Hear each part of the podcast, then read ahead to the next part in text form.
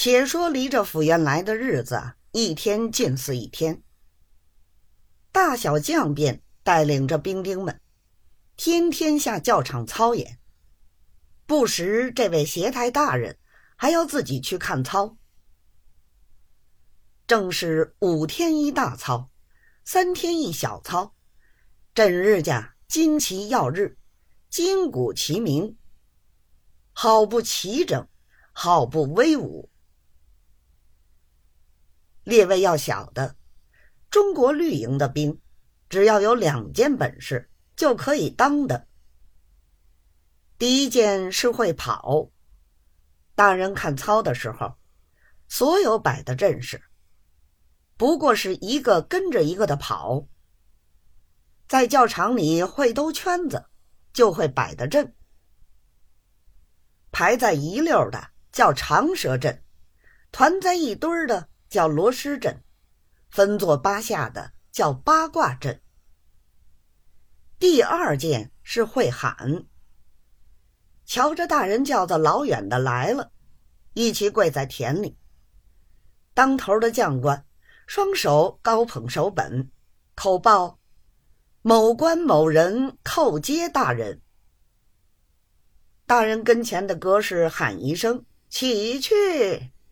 所有的兵丁齐齐答应一声：“啊！”这一声要一齐张嘴，不得参差。喊过之后，拔起脚来就跑，又赶到前面伺候去了。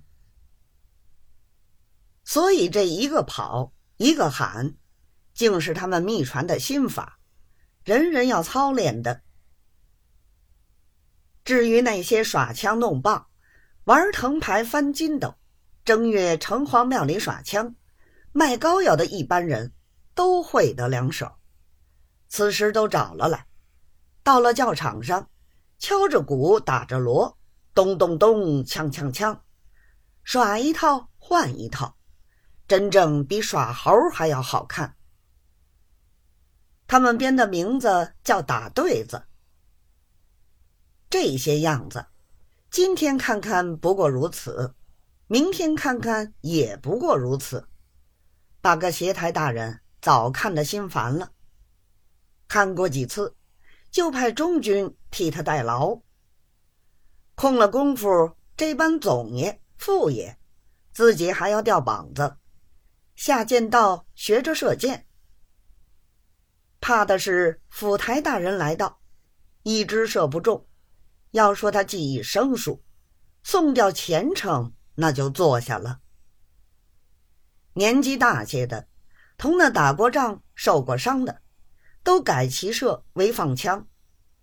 射步箭有箭靶子，射马箭是三角皮球，放洋枪是个灰包。